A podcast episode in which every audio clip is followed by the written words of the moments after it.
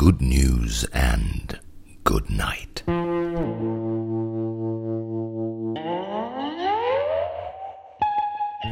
Der Podcast zum Einschlafen. Folge 3. Die kurze Hose und ein schottisches Golfgedicht.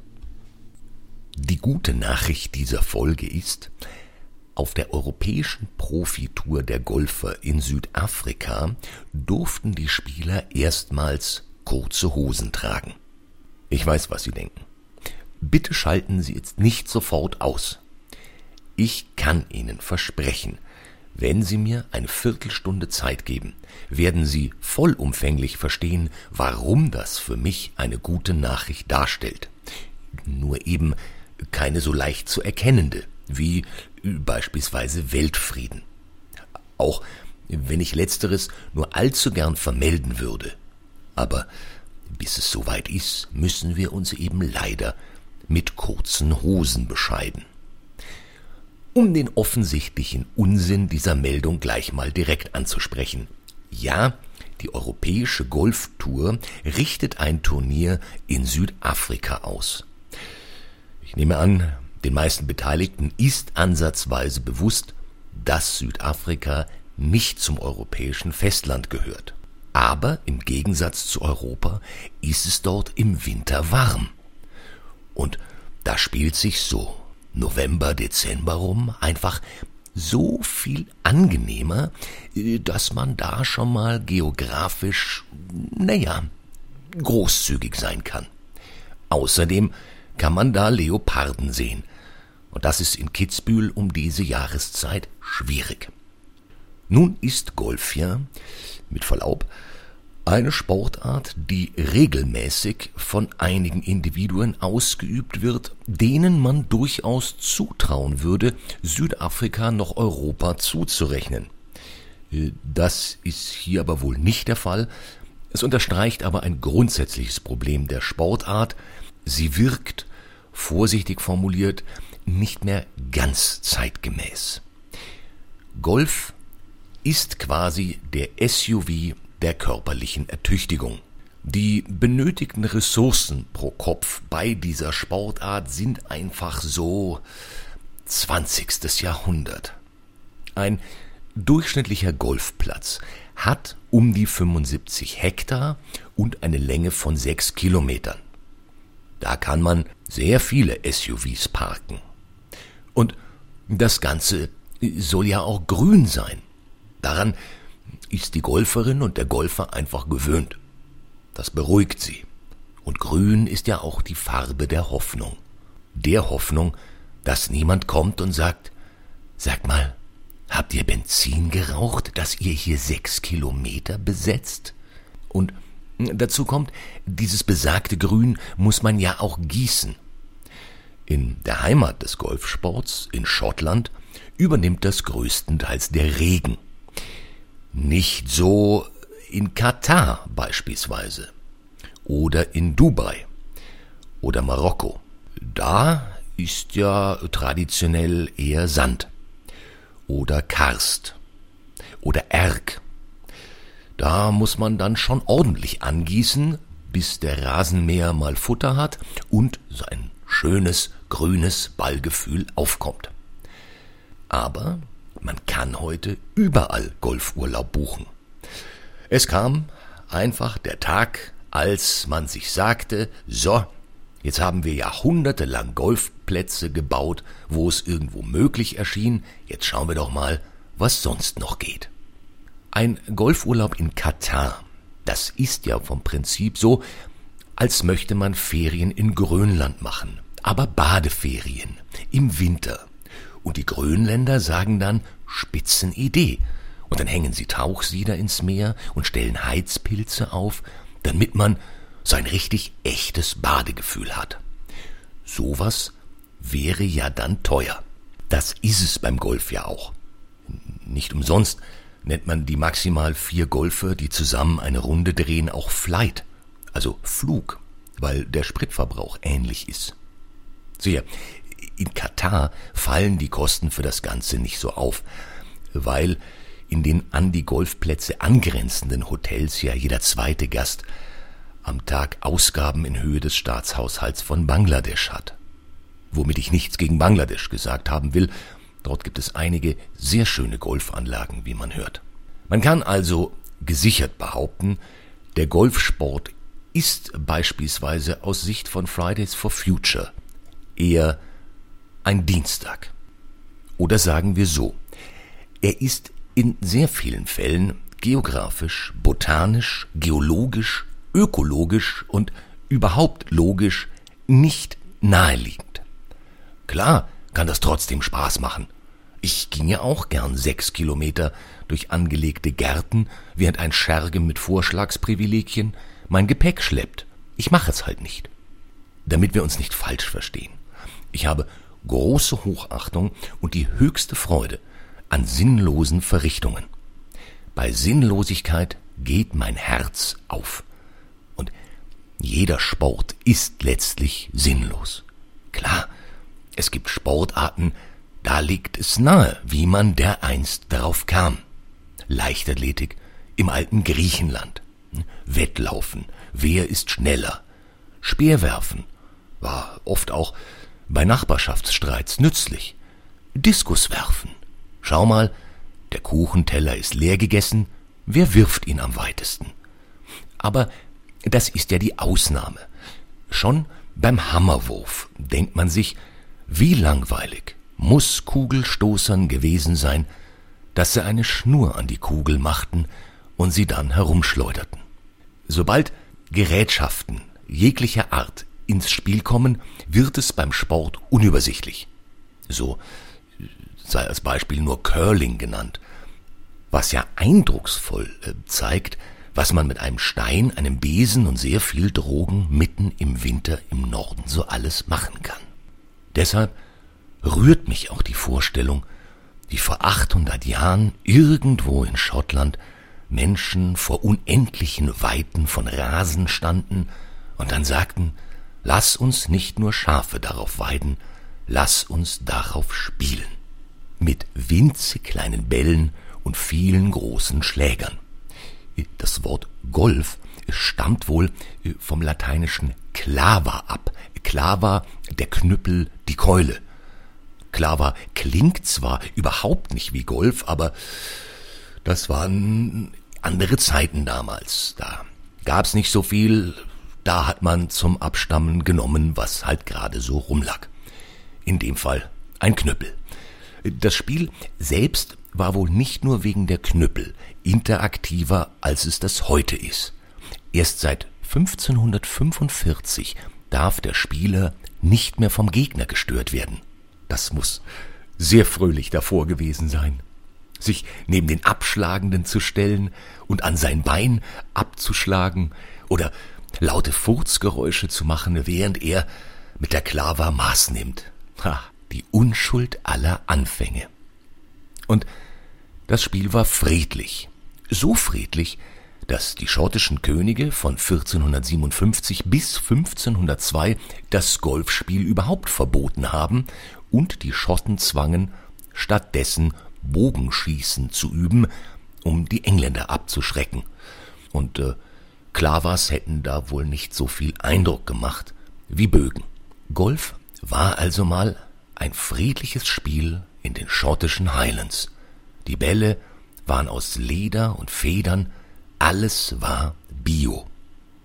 Aber diese Zeiten sind lang vorbei. Golf ist allerdings immer noch eines der wenigen Spiele, die keinen Schiedsrichter benötigen. Die Spieler verlassen sich auf die gegenseitige Fairness. Das ist schön, aber wohl leider auch der Grund, warum Golf das Lieblingsspiel von Donald Trump ist. Da nämlich kann er und Gleichgesinnte schummeln was er übrigens auch ausgiebig tut und getan hat, wie in dem frisch erschienenen Buch Commander in Cheat zu lesen ist.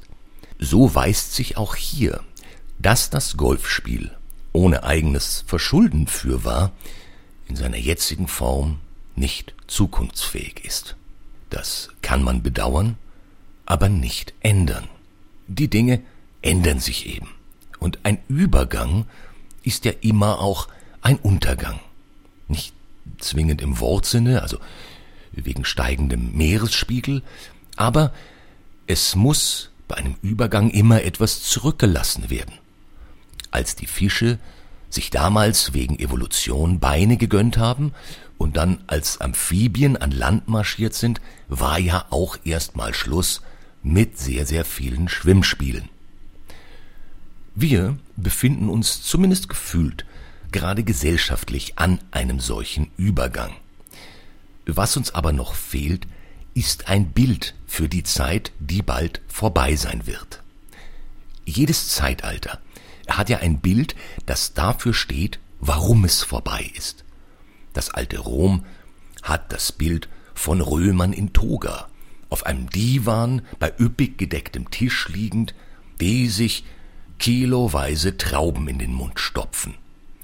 Das zeigt die Dekadenz und die Lethargie des späten Roms und es schreit nach Veränderung. Das Mittelalter beispielsweise hat als Bild eine brennende Hexe.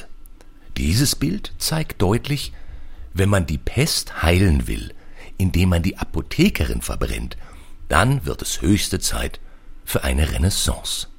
Und wie könnte man die letzten Tage unseres Zeitalters besser verdeutlichen, als mit einer Gruppe Golfer, die ein Turnier der europäischen Tour in Südafrika spielen, in kurzen Hosen. Das ist postkoloniale Hilflosigkeit und Spätkapitalismus ästhetisch auf den Punkt gebracht. Und gerade die kurzen Hosen sind das Tüpfelchen auf dem i. Nichts, rein gar nichts, verdeutlicht Vergeblichkeit besser als mittelalte weiße Männer in kurzen Hosen. Nicht umsonst hat der Golfprofi Ernie Els, und der heißt tatsächlich so, das ist jetzt kein von mir erfundener Name aus der Muppet Show. Ernie Els hat gesagt, der kurze Hosenerlass könnte ein Wendepunkt im Golfsport sein. Ich glaube das auch. Die Wende zum Ende. Und dazu kommt noch ein ganz greifbarer Vorteil der kurzen Hosen. Sie verbrauchen weniger Stoff. Das heißt weniger Bleichmittel, weniger Kunstfaser und tausende Liter weniger Wasser. Und an einer Hose, die bis zum Boden reicht, näht ein Kind in Bangladesch länger. Also, wir haben ein kraftvolles Bild für ein sich verabschiedendes Zeitalter und sparen dabei im Vergleich zu davor sogar noch Ressourcen. Das ist, wie ich finde, eine kleine, aber dennoch eine gute Nachricht.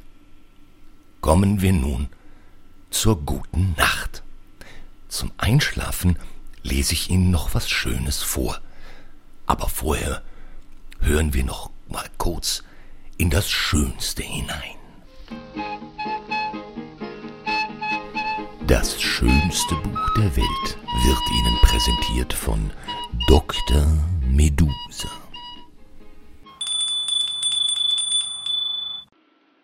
Hallo? Ich habe eine Grippe. Was soll ich nur tun? Gut, dass ihr fragt, junger Fremder. Da hilft nur Dr. Medusas Grippetonikum. Danke, Dr. Medusa. Es geht mir schon viel besser. Dr. Medusas Dr. Medusa Tonikum. Nur echt von Dr. Medusa. Das beste Buch der Welt ist, wie wir alle wissen, die Wellington-Saga Teil 1 Versuchung, geschrieben, nein, geschaffen von Nacho Figueras und Jessica Whitman. Heute ein Ausschnitt aus Seite 44. Georgia vergrößerte die Bildunterschrift. Sebastian und Alejandro del Campo, Sprösslinge der legendären Polo-Dynastie. Sie sah die beiden eine lange Sekunde an, leicht geblendet von dieser Aura, wie sie nur Attraktivität und eine privilegierte Herkunft zu erzeugen vermögen. Dann schaltete sie ihr Handy für den Start aus und begann sich wieder Gedanken um ihre Garderobe zu machen. Puh, ja, das äh, Buch spielt in der faszinierenden Welt des Polosports, aber in dem Fall hätten es auch Golfer sein können. Kommen wir nun zur guten Nacht. Ich verlese nun im Folgenden ein Golfgedicht aus dem Jahre 1743, verfasst von Thomas Mattison. Und äh, ich verlese Auszüge aus dem Ende des Gedichts, als der Spieler mit dem Ball ein Schaf erlegt, was dann wiederum den Gott Pan erzürnt, worauf sich dann Spieler und Götter messen. Um die einschläfernde Wirkung eines Golfgedichts noch zu unterstreichen, werde ich es im Original verlesen und werde versuchen, es möglichst schottisch zu gestalten, denn äh, schottisch hat einfach was sehr Beruhigendes. From the Golf by Thomas Mattison To whom Golfinia, fate fulfilling maid, hear the fates will, and be their will obeyed. Straight to the field of fight thyself convey, where brave Castalio and Pygmalion stray. There but the long protracted combat seize, and with thy base Castalio's temples grace. Castalio lifts the erring club, but with superior art attacks the globe. The well-struck ball the stormy wind beguiled, and like a swallow skimmed along the field. And the harmless sheep, by fate decreed to fall, feels the dire fury of the rapid ball, Full on her front the raging bullet flew, and sudden anguish seized the silent yew. Staggering, she falls upon the verdant plain. Convulsive pangs distract her wounded brain. Great Pan beheld her stretched upon the grass, nor unrevenged permits the crime to pass. The Arcadian god with grief and fury stung, snatched his stout crook, and face to vengeance sprung. The sire of sheep then lifted from the ground the panting dam, and pissed upon the wound. The stream divine soon eased the mother's pain, the wise immortals never piss in vain. Then to the ball. His horny foot applies, before his foot. The kicked offender flies, the hapless orb, a gaping face detained, deep sunk in sand the hapless orb remained. Ah, sad disgrace! See rustic herds invade. Golfinian plains, the angry fairy said, Your ball abused, your hopes and projects crossed, the game endangered and the whole nigh lost. Thus brutal Pan resents his wounded ewe. Though chance, not you, did guide the fatal blow, incensed Castelio makes her no replies to tack the god. The fury's mortal flies, his iron-headed club around he swings, and fierce at Pan the ponderous weapon flings. Affrighted, Pan the dreadful missive shunned, but blameless Tray received a deadly wound. Ill-fated Tray no more the flocks shall tend, in anguish doomed his shortened life to end. Nor could great Pan afford a timely aid, great Pan himself before the hero fled.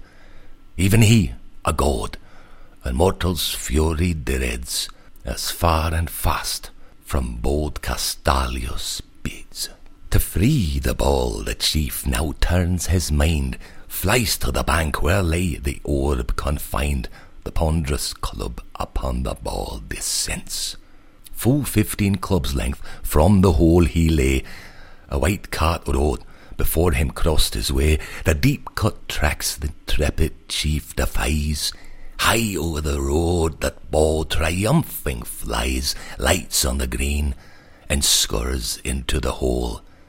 Down with it sinks, depressed, Pygmalion soul. Seized with surprise, the frighted hero stands, and feebly tips the bowl with trembling hands. The creeping ball its want of force complains, a grassy tuft the loitering orb detains. Surrounding crowds the victor's praise proclaim, the echoing shore resounds Castalio's name. For him Pygmalion must the bowl prepare, to him must yield the honours of the war. On fame's triumphant wings his name shall soar, till time shall end, or goffing be no more. Good night.